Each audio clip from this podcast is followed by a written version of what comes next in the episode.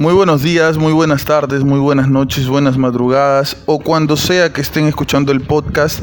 Este es el podcast Habla Pablo, el podcast del pueblo, el podcast de los amigos, el podcast de la gente chévere. Hoy desde un lugar diferente he venido a... Estoy sentado en una cancha de fulbito con dos amigos a los que he invitado para hablar acerca de algo que, que creo que nos apasiona a los tres. Antes de eso... Ellos se van a presentar con sus nombres y van a decir su profesión y lo que hacen. Buenas tardes, buenos días. Mi nombre es César, soy educador, profesor. ¿Qué tal? Buenas chicos. Eh, mi nombre es Percy y bueno, también este, trabajo con temas educativos, ¿no? Muy bien, muchas gracias, Percy y César.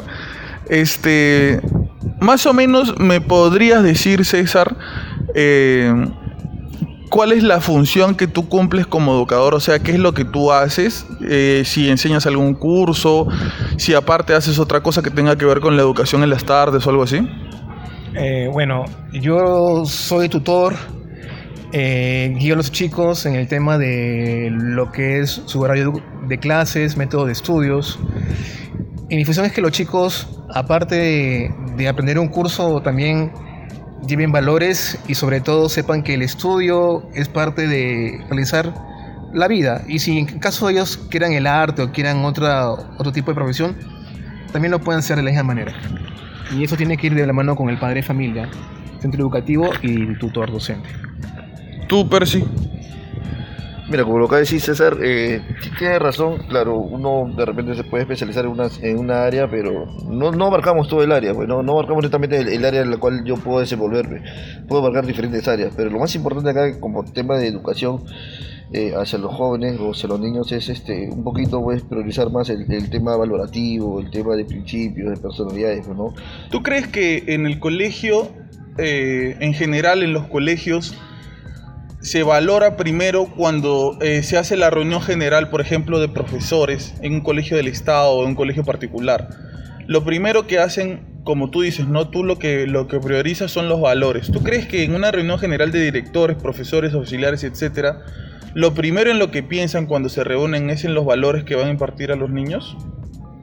Mira, siendo realistas, lo, primero que uno piensa cuando bueno, está trabajando en, el área educativa, o ya es más de repente, es en ver los temas de clases, bueno, pues, de contenido, los temas que vamos a desarrollar durante, los, durante el mes o durante el bimestre.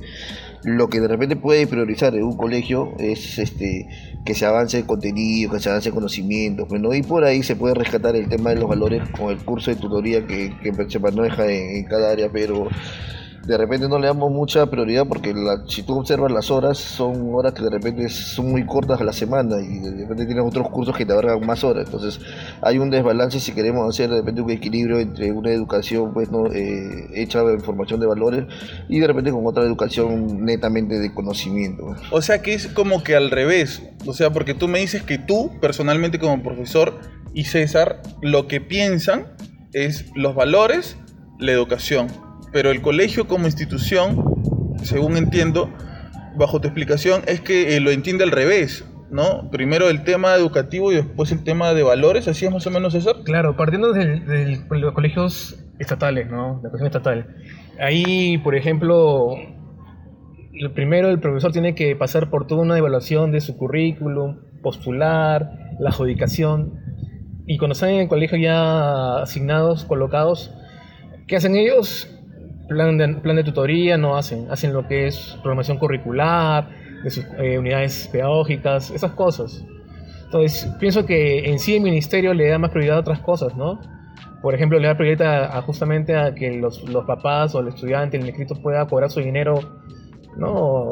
Si se va a cambiar de colegio. Entonces, no hay una objetividad en lo que es la parte de la formación educativa, Pablo. Mm. Eso, eso se ha perdido este grupo, este, este, este, este, grupo que está en el Ministerio de Educación quiere, como se dice, estar con el pueblo, no sé, porque no da la norma establecida. Para mí personalmente, tú tendrías que tener por lo menos unas 3 a 4 horas. La parte vivencial, la parte de Dios, la fe. Los chicos ya no, ya no creen en Dios, ya los chicos ya son hasta, quizás ya son, quizás como dicen ellos, son, ¿cómo dicen, cómo dicen Palito? Agnóstico. Ajá, exactamente. Más creen en las redes sociales, más creen en los youtubers que en el propio Dios. A los papás lo respetan. El teléfono, otro gran enemigo de nosotros educadores. Los chicos se quedan hasta las 3, 4 de la mañana chateando, jugando y al final llegan al colegio a dormir nada más. Y otro punto es que el padre de familia no nos apoya muchas veces. Entonces, tu chama la haces tú prácticamente solo, como, como tutor, como docente. Mira, yo te, yo te comparto algo de lo que había hablado en un podcast anterior. Eh, a veces cuando yo vengo acá a hacer reemplazo de profesores, por ejemplo, no me toca el curso de religión. Eh, ahora el curso de religión tiene dos horas, Claro. ¿no? que viene siendo una hora y media más o menos. Sí, Entonces, este, yo veo, yo desarrollo el tema, me doy cuenta que en media hora ya lo desarrollé, ya dije los puntos necesarios que tenía que decir y me queda una hora para no hacer nada. Entonces, lo que yo he ido haciendo con, con algunos jóvenes, incluso tengo un podcast que se llama Respondiendo Preguntas de Alumnos. ¿Por qué? Porque lo que yo hago es este, entrar en confianza primero con ellos y después de entrar en confianza les digo, miren, vamos a hacer una cosa, vamos a hacer algo diferente. Escriban ustedes una pregunta anónima en un papel y yo se las voy a contestar con la mayor libertad del mundo. O sea, no va a haber ningún tipo de restricción, yo no me voy a restringir en, en responderles lo que ustedes quieren saber acerca de la vida, de cómo es la vida después del colegio, eh, cosas que tienen que ver con, con un ámbito sexual, quizás que tú quieres preguntárselo a papá y no te sale, se lo quieres preguntar a un profesor, al hermano mayor y lamentablemente terminas tratan, eh, buscando la respuesta en la pornografía quizás o en cosas que no te van a dar la respuesta adecuada, pon ahí tu pregunta y yo te voy a responder. Y mira, me ha pasado que con jóvenes de cuarto de secundaria, un joven de cuarto de secundaria me preguntó cómo hacer para lidiar con pensamientos suicidas que él tiene constantemente. claro. Una jovencita de, de quinto de secundaria me dijo esto. Yo eh, tengo inclinaciones sexuales diferentes porque yo eh, a mí me gustan las mujeres. Ujú. Y yo tengo una amiga y yo no sé cómo hacer para decirle a mi amiga que ella me gusta sin perder su amistad, porque no sé si ella también tiene las mismas inclinaciones sexuales. Y junto con eso, brother, montones de preguntas que, o sea, yo, yo, yo me cuestiono y me digo, ¿a quién le están preguntando esto estos jóvenes? O sea, ¿cómo están encontrando las respuestas de estos jóvenes en dónde? Pero te das cuenta entonces, Pablo, perdón que te corte, que los, los padres de familia, el hogar no es que es el lugar, sería el lugar óptimo para que los padres puedan responder, no lo encuentran. Porque justamente el tema de tecnología, el trabajo, no son, son, bueno, son excusas porque si una familia quiere realmente trabajar, luchar y trabajar lo que es la comunicación, lo hace, Pablo. Pero ¿qué pasa? Cada uno come en su cuarto, eh, le dan la tablet, el- la laptop, la computadora de gamer y todo lo demás, de Netflix. Entonces están divorciados prácticamente. Entonces esos chicos que tienen ese tipo de preguntas es porque están, lastimosamente están ellos sin un guía. Es una familia divorciada que vive junta, dices tú. Exactamente. Pueden vivir juntos, todo. Y lo peor de todo es que a veces culpan al colegio, o peor, al, profesor o a la profesora, ¿no? Tratan de buscar un culpable. Y no reflexionan justamente que ellos tienen que también darse, darse cuenta y reflexionar de que ellos son también educadores. Porque el colegio forma, guía, pero la familia es la que educa. Claro. claramente. Entonces, este, como, como te decía, me he encontrado con cada pregunta tan complicada de responder incluso que eh, no me daba tiempo a una hora para responderles a todos porque todos tenían sus preguntas. Cuando es anónimo, Claro. como que hay más confianza para preguntar, ¿no? Entonces yo eh, veo, ¿no? Al otro lado, ¿qué es lo que ofrece el colegio? Vemos el, el librito de, de tutoría que tiene el colegio y, o sea, es para, para reírse. En, re- en realidad todos los colegios tienen cosas parecidas. ¿Quiénes eh, en relación a los jóvenes se están preocupando más por, por los chicos? ¿no? Yo veo que cada vez más a los jóvenes se les ve como un número de orden, como una promoción o como una pensión o como quinto A, quinto B, quinto C y no como quizás Pepito o Juanita o María o Juancito o etcétera, ¿no? Porque eh, estos jóvenes son personas y, y tienen diferentes maneras de ver las cosas y tienen diferentes preocupaciones y han pasado por diferentes cosas en su vida. Y lamentablemente eh, no, no le echo la culpa a los profesores, ¿no? No digo que esto sea responsabilidad de los profesores de preocuparse estrictamente en, en este, el, el tema emocional de los alumnos, pero en algo se debería contribuir y creo que la institución en la que uno trabaja debería tener eso como prioridad.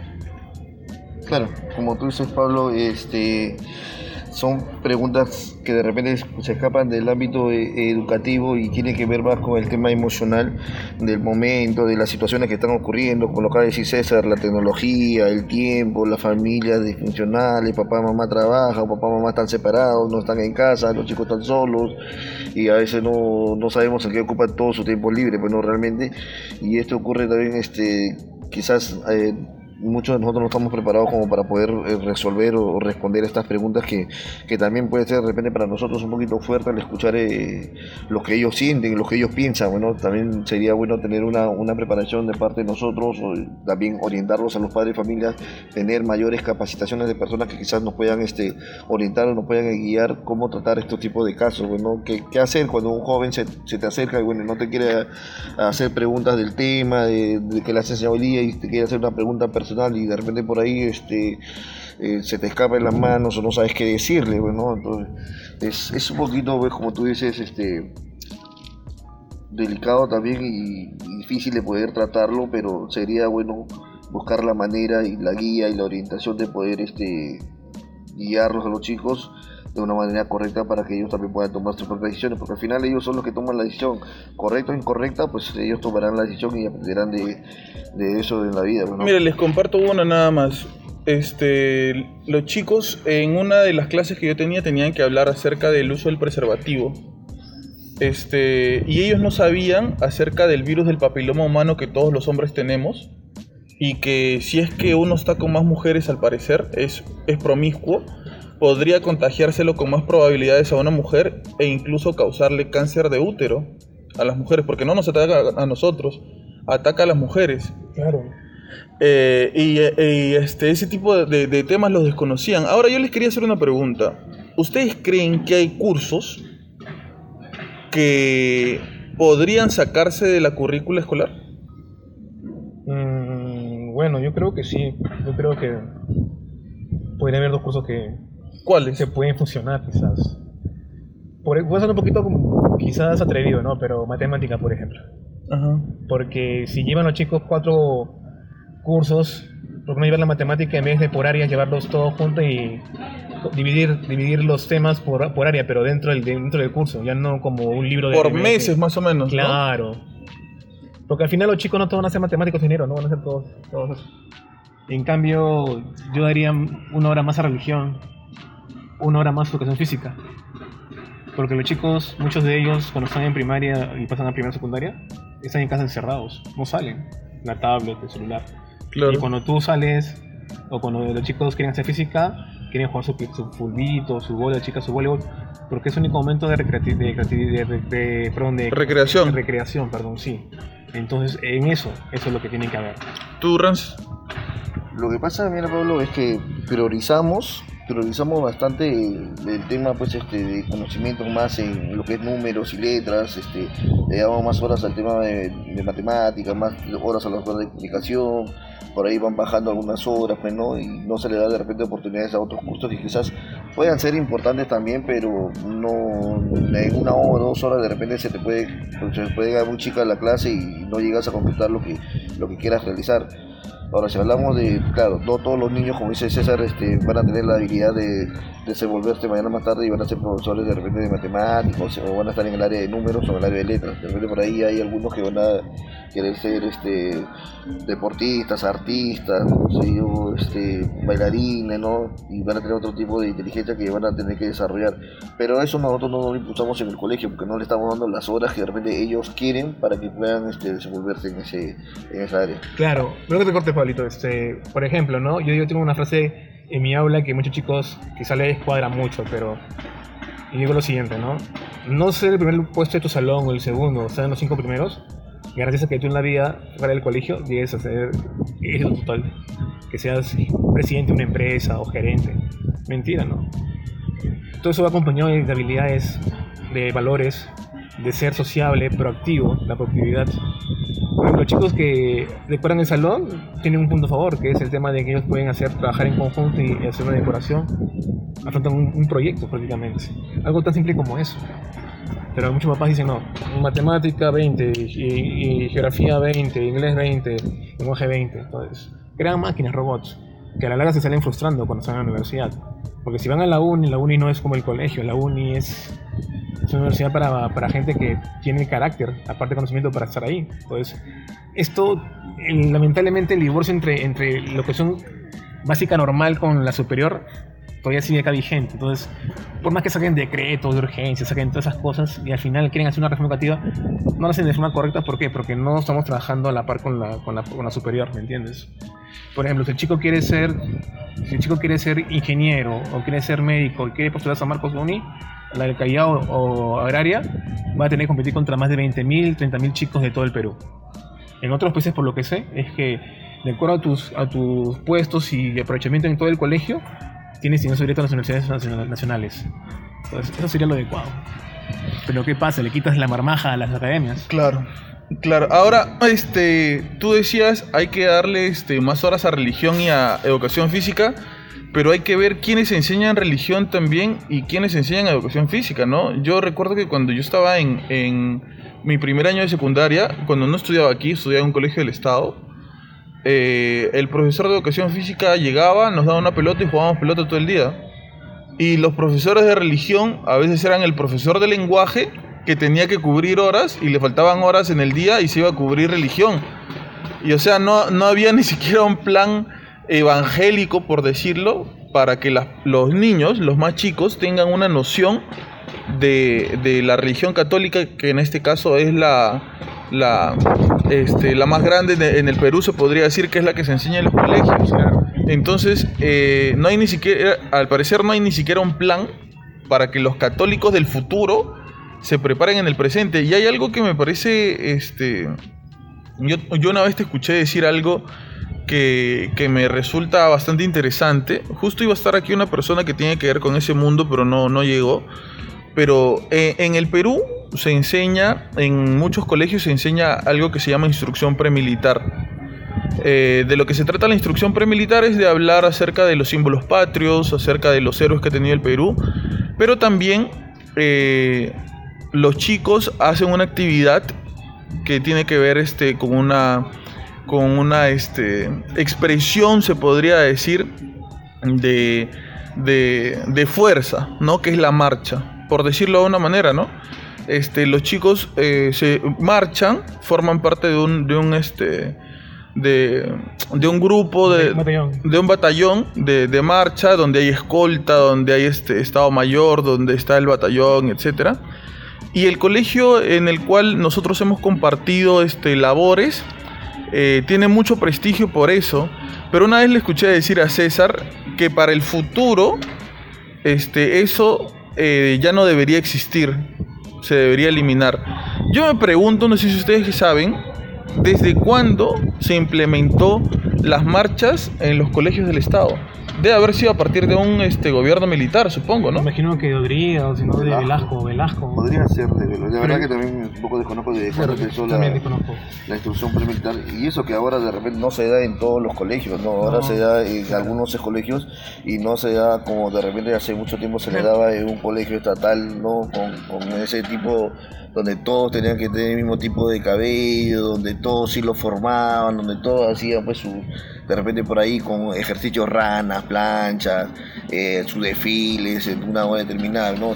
De repente este, más abocado a lo que es la instrucción premilitar, dirigiéndose de repente a una vida militar o a un servicio militar, pues, ¿no? De repente ahora no, lo estamos manejando más en este, en este momento a concursos de colegios sobre desfiles.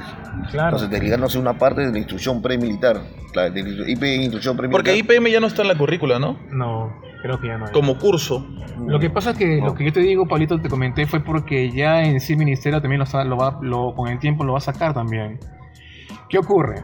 Eh, lamentablemente la educación proyectada para los chicos de esta época no es tan no es tan como se diría no es tan preparada como era para en tu época que tú sí lograste estar ya en los últimos años cuando ya está establecido porque estos chicos de ahora tienen más beneficios, están más protegidos. Los chicos se pueden, si tú haces la voz, te pueden denunciar, así se ve. Entonces, ¿qué ocurre?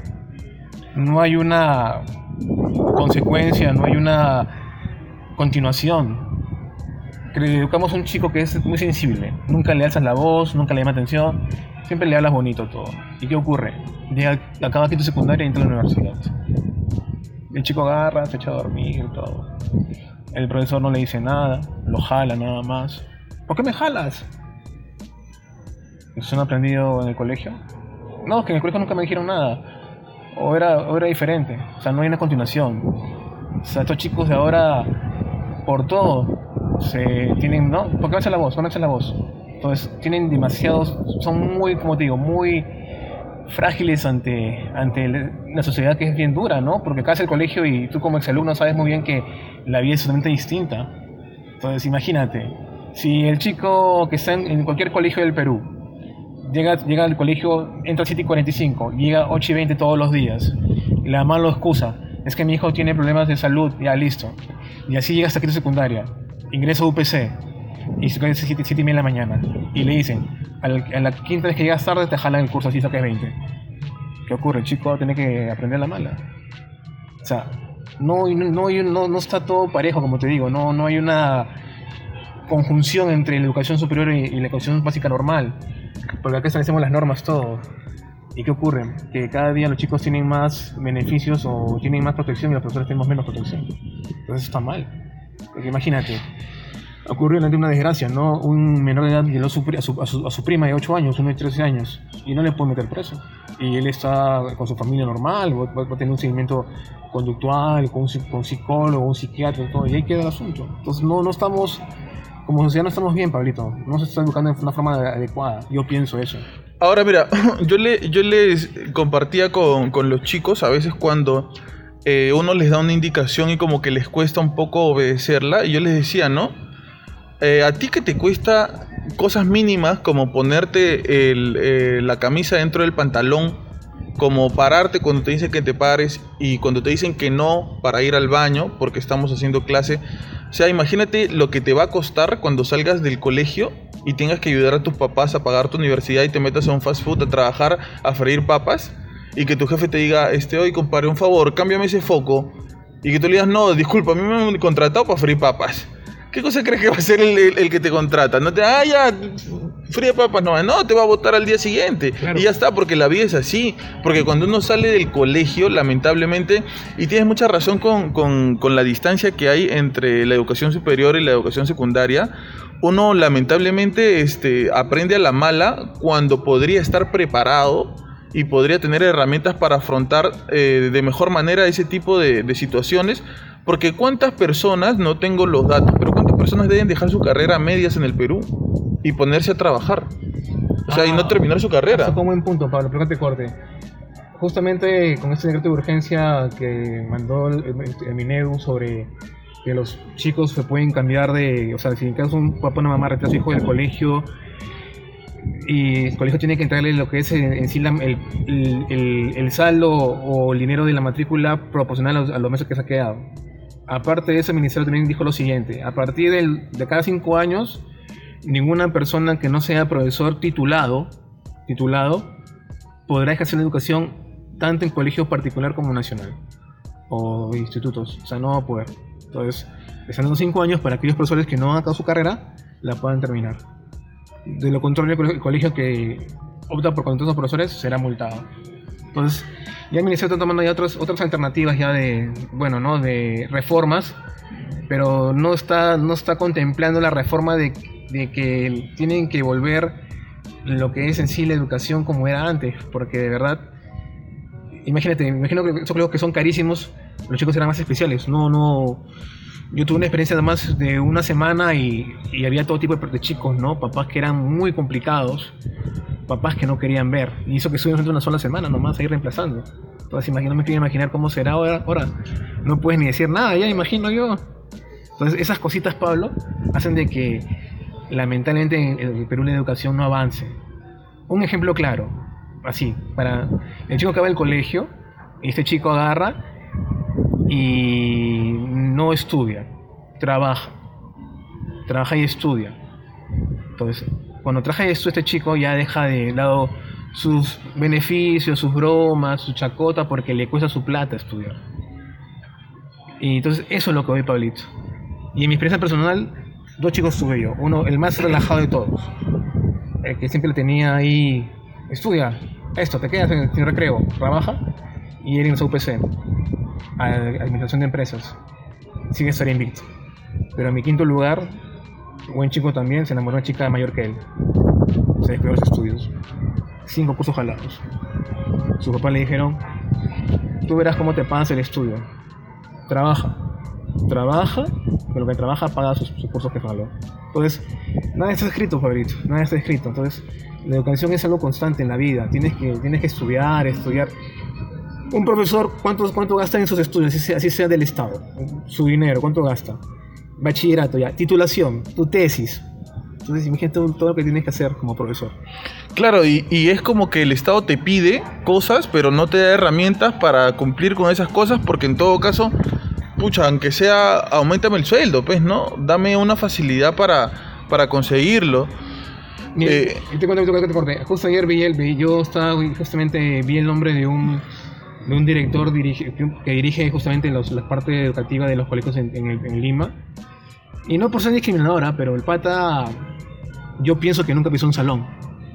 Mm, Yo pienso eso, ¿no? Porque, o sea, decía, ¿no? Si tú tienes problemas de acoso, entonces, sí se ve. ¿No? Entonces, yo pienso que el pata no, no está nunca un aula enseñando. Porque yo pienso que para estar en el Ministerio de Educación, todos, hasta la persona que es secretario o secretaria, tiene que, tiene que ser educador. Y eso es lo que yo pienso. Pero yo creo que no, que no es así. Yo creo que entra, entra unas personas, eligen a sus sobrinos, eligen a sus conocidos y listo. Entonces no está, no está el 100% manejado por docentes, pienso. Eso es lo que yo pienso, Pablito. Claro, tienes razón este César. Lo que pasa, Pablo, es que eh, la educación acá en el Perú tenemos que ver de dos puntos de vista, pues, ¿no? Una educación estatal y una educación particular. Cuando de repente la educación se llega a unificar ambas y ambas comienzan a establecer una misma norma y una, una regla, de repente podemos hablar de cambios, de mejorías, tanto en, ambos aspectos, pues, ¿no? Claro, el Ministerio de Educación nos puede exigir, nos puede orientar de que, que haya profesores capacitados, que haya profesores actualizados, que haya profesores de repente este, que estén al día a día de los cambios, de la tecnología que hay, pero el, rango de diferencia entre un particular y un estatal es, es muy amplio. En un- estatal trabajan cuatro horas, en un particular trabajan ocho horas. En un estatal ahora deben estar pagando 2.200 y no sé si habrán algunos particulares que llegarán a ese monto, hay particulares que de repente pagan mucho menos, hasta la mitad. Entonces hay una gran diferencia entre eh, la educación eh, particular y la educación estatal.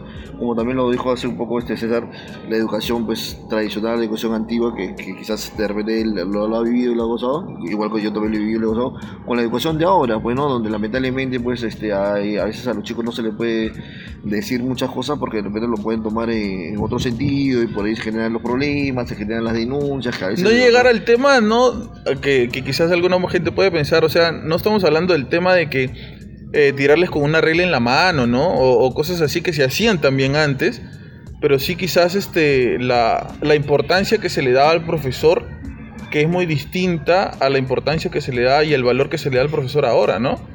Porque es, eh, los profesores son, eh, si no son los peores, son uno de los peores pagados en el Perú. Y por ahí empieza un poco la valoración que le da el Estado mismo a, a sus propios educadores. Sí, pero Pablo, lo que pasa, Pablo, es lo siguiente.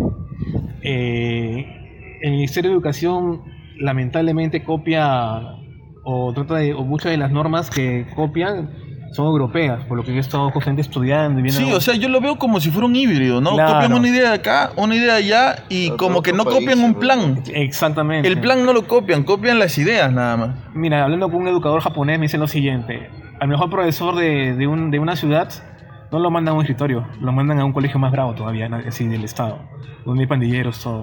O sea, partiendo de ahí, Pablo, ya te das cuenta cómo una cultura puede ser, puede diferenciar tanto, ¿no? Porque es un, es un, es un tema de cultura, un tema de, de- de la tierra, de, de la población, de las cabezas de la población, ¿me entiendes? A eso voy. Cosas que los profesores esperan haciendo muchas huelgas. Y inclusive yo, yo me fui a un SEBA a enseñar. como las profesoras, las profesoras habían, habían estado en huelga. Estas profesoras estaban en huelga, pero estaban ahí en el patio. Yo llego al SEBA todo, y ahí tienen un proyector. Prenden el proyector y los, señores que ya eran de edad, las chicas que trabajan en servicio o tienen otros empleos, me dicen, profesor, disculpe, ¿usted va a prender el proyector? Claro, ¿por qué? Acá tengo mi, mi no sé, tengo acá lo que es mi clase. Es que nunca, usamos- nunca usamos, nunca usamos el proyector. ¿Cómo que no? Todo es pisar y copiamos en el cuaderno. En mi curso, no en mi área. Entonces, este, yo agarré y hice mi clase y todo, y la profesora estaba parada en la puerta, a la que estaba reemplazando.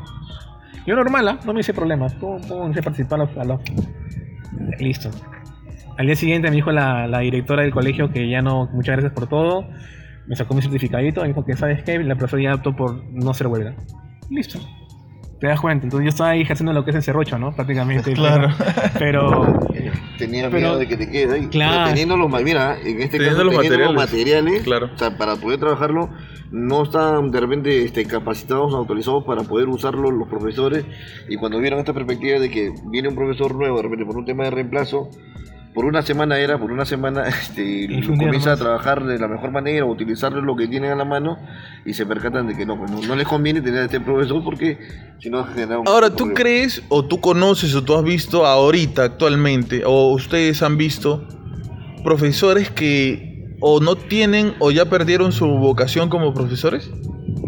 yo he visto, yo digo ejemplos, yo en el salón al costado de un profesor que, que tiene como 70 años, 50 años, que tiene todo mi respeto porque el profesor este no se deja, o sea, no se, no, no se deja, por ejemplo, no, no da clase, no, es bien exigente el profesor.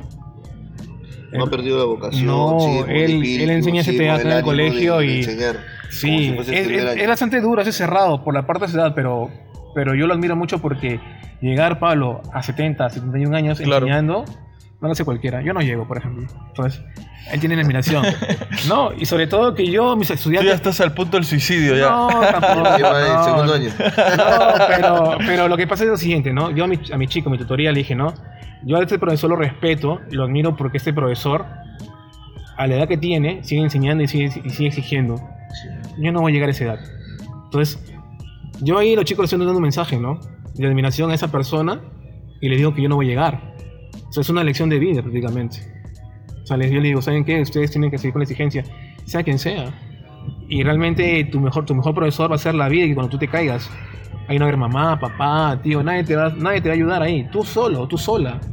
O sea, el, el medio educador Pablo en por la, experiencia de, la, de los estudiantes de afuera del colegio. El que no hace nada. Oye, vamos a la playa, vamos a, a vamos por ahí. Pero ya la gente, los chicos, las chicas, ya, estudia, a trabajar. Y cuando se quede en ese chivolo, tiene dos alternativas. O se pone a trabajar a estudiar, o se opera con chivolos menores que él. O sea, no, no hay otro punto más. O sea, ese, ese es cuando ya la vida te está empujando, ¿qué hace tu día? Entonces, a eso vamos, Pablito. Tiene que haber, tiene que haber una reforma educativa definitivamente total. Ya, mi pregunta no fue esa. ¿Conoces, yo sé de qué profesor estás hablando, ¿conoces ahora, en este momento, eh, conocen profesores que ustedes creen que han perdido su vocación ya y solamente vienen porque, en fin, por el sueldo? Mm, Bueno, yo bueno, yo no puedo dar ese, ese perfil, ese, ese porque no, con esa profesora, profesor no trabajo. O sea, no, no puedo decir eso. Pero hay otro profesor que, que es bastante disciplinado. Y es, o sea, agarra la disciplina con una forma bastante, bastante recta y estricta. Y mi grupo anterior, que ya quedaron en el colegio conmigo, ahí me dijeron un día, tutor, ¿pu- puede- el profesor, este profesor, que es mayor de edad, no, ¿nos puede volver a enseñar? Yo agarré, ¿qué? ¿Qué están hablando? ¿Es una broma, no? No, profesor, ¿nos puede volver a enseñar? ¿Pero por qué les dije yo? Porque nos hacía hacer las bases del fútbol, del voleibol, de la, de la natación. Y después nos dejaba tiempo para jugar, ¿no? Y este profesor que tenemos ahora no nos deja jugar nada. ¡Ah! Pero cuando están en primera secundaria, segundo año, no, que es muy gritón, que no que mucho grita y todo lo demás. Y ahora que ya están en quinto secundaria, ahora ustedes lo extrañan, ¿no? Mm, ¿qué? ¿Cómo es la vida? Pues no, no le voy a enseñar nunca más. o sea, siempre, siempre directo y, como dicen, ¿no? Como tienen que ser las cosas, ¿no? Entonces, esos dos profesores que te, que te digo ya tienen 70, 60 tantos años y siguen ahí. Y yo, de verdad, yo respeto eso. Igual que la profesora Albornoz también, ¿no? También la profesora Albornoz es una profesora que dio su nombre, que es una maestra también. Sí, se apasiona bastante por la historia, ¿no? Es profesora de historia. Es que eso vamos, es que, es que es- es- la mayor experiencia y seguir todavía en el camino para mí me hace respeto. O sea, Aparte de respeto, admiración. Admiración, lo que, lo que claro. hacer es muy importante porque, bueno, nosotros de repente no tenemos muchos años en este en este mundo de, de la educación, como enseñando, estamos empezando a tener unos pininos, pero al observar a estos profesores que tienen años de experiencia y que siguen con esa misma formación de exigir al alumno, de querer Claro. disciplinarlo, de querer orientarlos, que quizás en el momento el, el niño o el chico no te quiera reconocer, pero después con, con el tiempo, ¿no? con los años, ellos mismos se van a dar cuenta, oye, este profesor, qué, qué bueno, ¿no? Este profesor sí me enseñó, qué bien, ¿no? Lo respeto, y ahí cuando hay reuniones o hay actividades de alumnos, caramba, se sacan el sombrero, ¿qué tal? Claro. y hay un saludo de por medio, y un saludo cariñoso, hay un saludo amical, pues, ¿no? Y a veces este, esa muestra de, de afecto que tienen hacia ellos, para uno es de repente admirable, me encantaría de repente en algún momento, como yo le digo a los chicos también, es, es parte de la vida, de la vocación de profesor, quizás sea la- de repente una de menos remunerada, pero quizás la más importante porque... como La más dicen, ¿no? querida, ¿no? La más querida, ¿no? la más importante porque trabajamos con seres humanos y muchas veces en nuestras manos está la formación de ellos. Entonces mañana más tarde uno, uno quisiera de que ellos como nuestros hijos salgan adelante, sean profesionales. Es lo que yo le digo, ¿no? A veces cuando yo trabajo con los chicos, digo, me encantaría que la vida me dé 20 años, me encantaría que la vida me dé 20 años y 20 años de acá más tarde, ya venir más gordito, más canoso, más viejo, no sé yo, este, verlos y por ahí yo sé que no todos te saludan, es de hecho que no todos, tú vas caminando por la calle te encuentras con miles de alumnos y por ahí algunos por temor o por vergüenza no te saludan, otros de repente que sí las has llegado te van a saludar, por ahí uno o dos que te saluden. Y qué tal profesor, cómo está, los años, qué tal, y tú le preguntas, ¿y qué tal muchacho, qué, tal? ¿Qué ha sido tu vida? Ahí profesor, estudiando, soy profesional, soy este, de repente por ahí una profesión o oficio muy importante. Y te doy un gracias, gracias profe por los consejos, gracias profe por la enseñanza, yo creo que de repente por ahí, para mí yo le digo a los chicos, no, sería el, el regalo más bonito que puedo tener un profesor. Y ahí sí pediría, pues no, ya que, que Dios me recoja o ya hice algo de la vida, bueno, que, Claro. que creo que ha sido gratificante. Entonces ver eso con los profesores, ¿verdad? Es, es muy bonito, es muy bonito. No se han querido mojar con los profesores sin vocación. Está bien. Ahora les voy a preguntar algo que, que van a tener que responder sí o sí. ¿Qué cosa piensan ustedes acerca de las relaciones entre alumnos y profesores? O sea, antes, an- voy, a, voy a preguntar eso. ¿Qué cosa es, o sea, cuál es su, su, su noción de las cosas sobre ese tema? pero tienes que especificar, pues la pregunta está Re- relaciones eh, de confianza. de pareja, no de confianza, relaciones de pareja. Yo te cuento mi experiencia. eh, mi, mi tutor, de, mi tutor de, mi, de mi- de mi colegio al final se casó con su exalumna.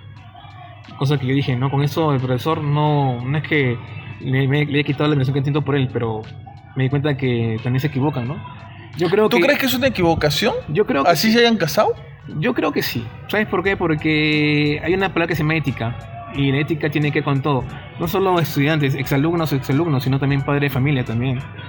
Padres de familia con profesores. Claro, también. Eso es lo que yo pienso, ¿no? Es un tema más que todo, Pablo, de formación, pues, de, de autoformación también, porque eso es lo que yo opino, ¿no? Yo no, yo no escupo el cielo, pero... Claro. Pero... No sé, la ética es algo que yo pienso, ¿no? Y si, y, si, y si te tocara, eh, no, no que, que- que sea tu caso, pero si te tocara eh, saber, conocer que se está viviendo esa situación, tú eh, lo primero que harías sería eh, decírselo a tus superiores, conversar con el profesor, conversar con el alumno o Bueno, simplemente yo te cuento quedarte callado. No, felizmente que no, no- no he visto nunca eso, en la, o sea, gente trabajando ya en mi centro de labores, pero sí he visto que después, o sea, fuera de, de esas parejas, te diré que solamente un 5% sigue junta. El resto acaba mal, no sé por qué, pero un 5% sí se mantienen juntos. Pero yo te pregunto, si tú estuvieras en la situación de ser el tercero que vio, la, que ve- sabe la situación, ¿qué harías tú? No, no voy a decir nada, eso es que... Es que Tú te mantendrías al margen. Si no, que no, yo no me puedo meter en, en cosas que no me competen a mí. ¿no? Claro. Uno tiene que ver sus, primero sus, sus- sus problemas, su vida. Claro. ¿Me entiendes? ¿Tú, Rances? Un poco difícil la pregunta.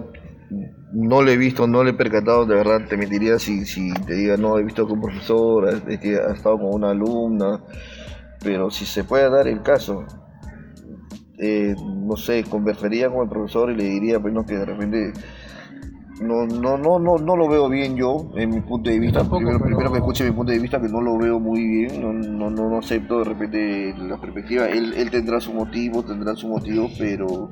Este, Es que yo hice, yo hice lo de Rancid, perdón que te corte. Yo, hice lo de- yo, yo me acuerdo que yo le decía a este profesor que era inclusive mi, mi compañero de trabajo y mi pata, ¿no? No amigo, mi pata.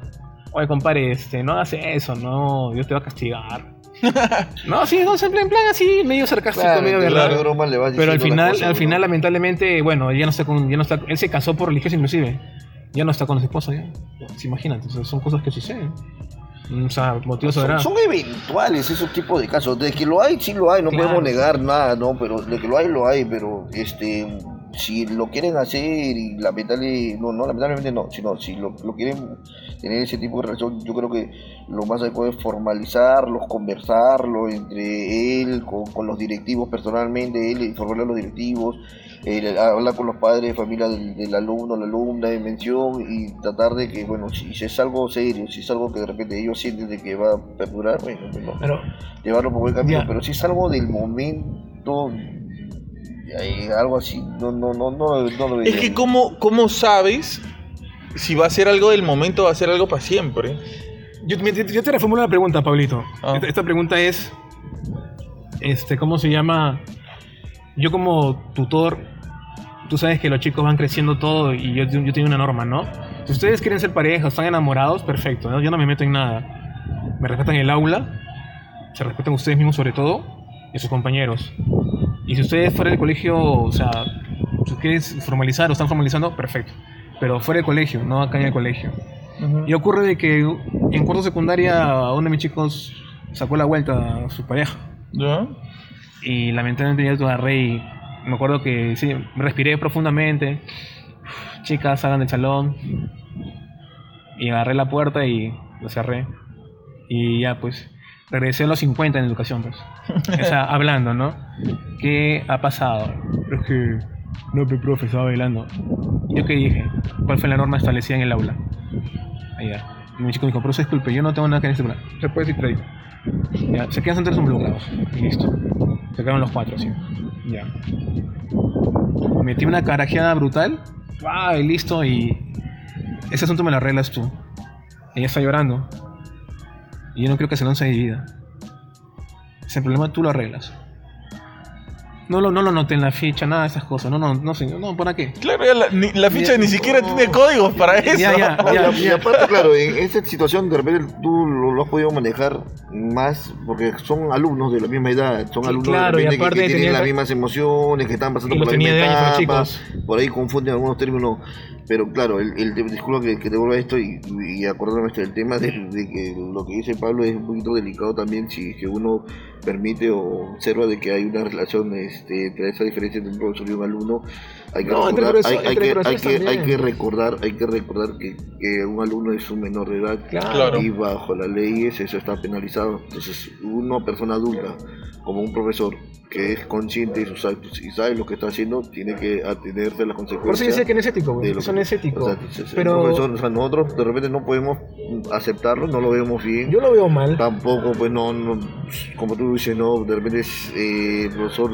quiere aventurar, quiere, no sé, vivir el momento. Es que, mira, mira, Pero hay Pablo. muchas por Es que Pero puta, mira, no, no jodas, sí. cuando hay, cuando hay, cuando es un, un tío que tiene sus 52 años y tiene dos hijos, no va a estar este gileando con una flaca, una chivola de, de 16 años. No, es que. Ya, ya son huevadas, Estamos pues. hablando de, de una relación. Claro, una claro, relación claro, Claro, Claro, una re- verdad. no, pero creo que todo, como todo, es que no podemos ver todo en blanco y negro, por favor. Mira, mira, todo Pablo, tiene sus matices. Mira, Pablo, yo te comento una historia de, de, este pata que, en la universidad que yo conocí.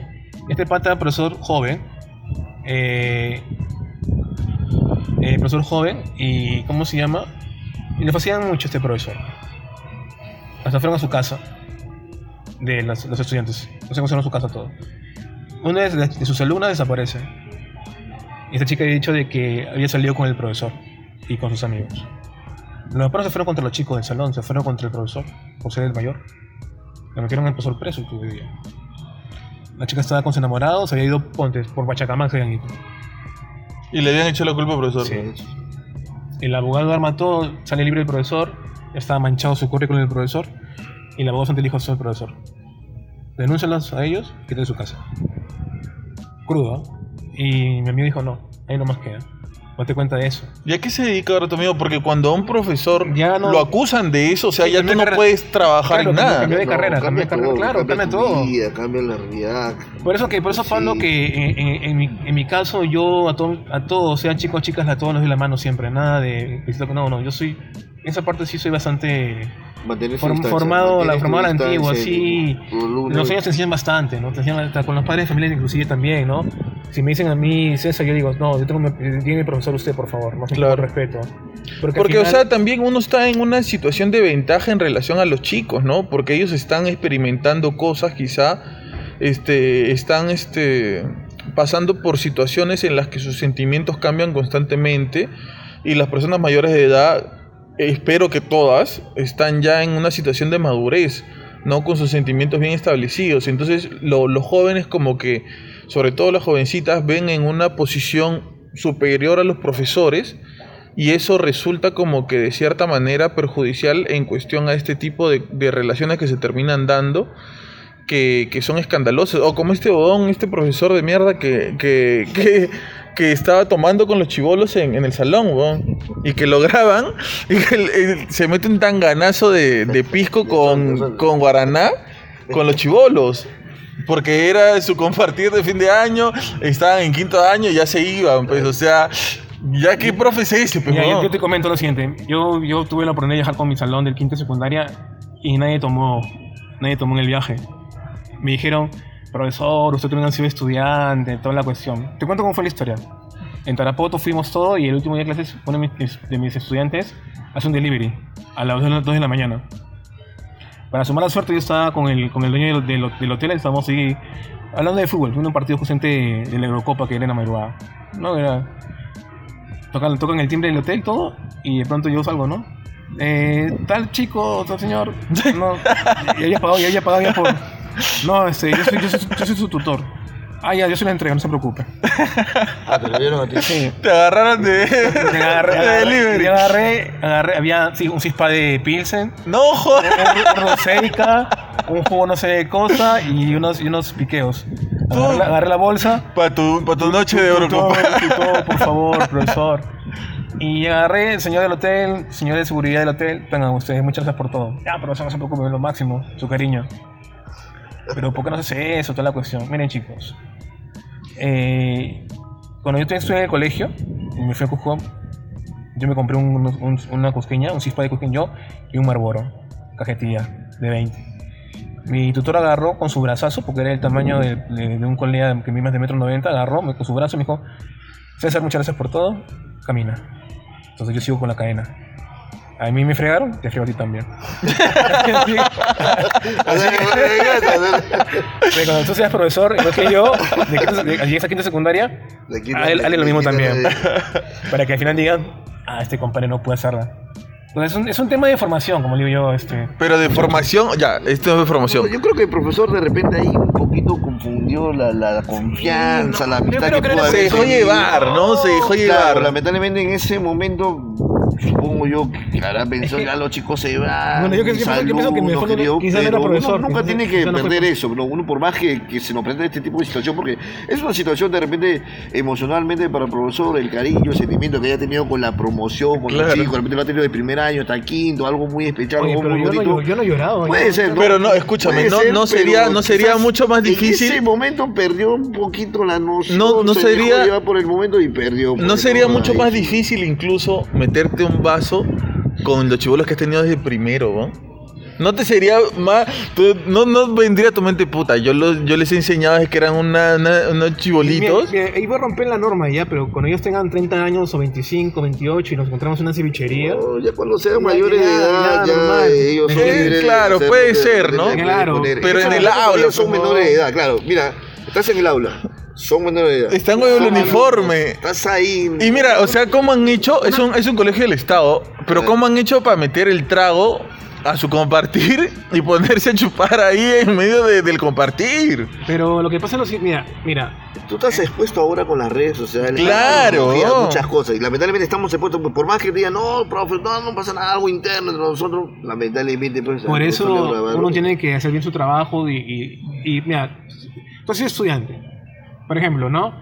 Cuando, como- y eso, y eso que dicen es verdad, cuando tú estás en un examen bimestral, la gente se va con el más relajado, con el que no cuida nada, la- o la que no cuida nada. Claro, ya. con el profesor ¿En que, que puedes mo- copiar. en más- El más fregado, la más fregada, Ah, no, nadie va. nadie te va. das nadie cuenta, nadie entonces... va. no quiere, no quiere. Claro, no quiere, que entonces- No le vas a dejar copiar, no le vas a dejar ver. Es que las cosas son simples. Uno tiene que deberse a su, a su, a su profesión, a, su, a lo que es su... su Tienes que ser siempre tal cual como eres. ¿no? Eh, claro, Y nada más. Al final, y difícil cambiar ante las situaciones que te, por más emotivas que puedan Pero ser. mira, ¿no? mira, pero ser profesor en el Perú, este, y acabo con esta frase de Pablo, es como, es como ser un jugador de fútbol profesional. Porque al menor error, te expones. Así Claro, o sea, puede ser, puede ser este tipo, tipo Raymond Manco, o puedes llegar a ser este un Pablo Guerrero, pues, ¿no? No, como no. No, como Pablo no, sino como, ¿sabes? Como quien como Oreja Flores. yo Ah, perdón, claro. La humildad, Sí, sí, que la sencillez. es inteligente, ¿no? Este, yo, yo conozco a una a un primo de la, de la novia y te diré que es- eso- esa familia es chévere y todo, pero sí cuidan a, sus- a, su- a, la, a la mujer de su familia, porque son pocas. Entonces, este chico Flores, inteligente. Y acabo con esto, ¿ah? yo en ese salón tenía Farfán, tenía el pose de Farfán, Guerrero y de Orejas. Saquéle Farfán, saquéle Guerrero, puse de Orejas en el medio y puse el de el de Capitán del Futuro y puse uno más de, de otro pata más. ¿También? ¿Por qué, ¿Por qué, profesor? ¿Por qué les pone usted a, a ellos? Porque ellos son inteligentes, no saben tonterías. Yo un poco para, para terminar, podemos hacer una segunda parte, ¿ah? Claro, otro ¿Puede- día. ¿Podemos hacer o no? Sí, ¿Sí? De repente su quiere vasito uno- una, una chelita. No, una Coca-Cola, una Coca-Cola. Una Coca-Cola, ya, bacán. Siendo- ah, para cerrar, Y que Pablo se cante una arjona. de todas maneras, para cerrar, este, ¿cómo definirías tú la profesión de, de educador en el Perú, este César? ¿Qué es ser un profesor en el Perú? Bueno, ser una persona del Perú es trabajar todos los días, eh, es enseñar, sobre todo formación a los chicos para el futuro, ¿no? Eduquen para la vida, no para un momento. Eso sería todo. Para ti, Rances. Para mí, este es ser consciente, ser consciente realmente de que en nuestras manos o en nuestra forma de ser, en nuestra forma de tratar, en nuestra forma de guiarlos y orientarlos, están muchas vidas que de por medio pueden cambiar.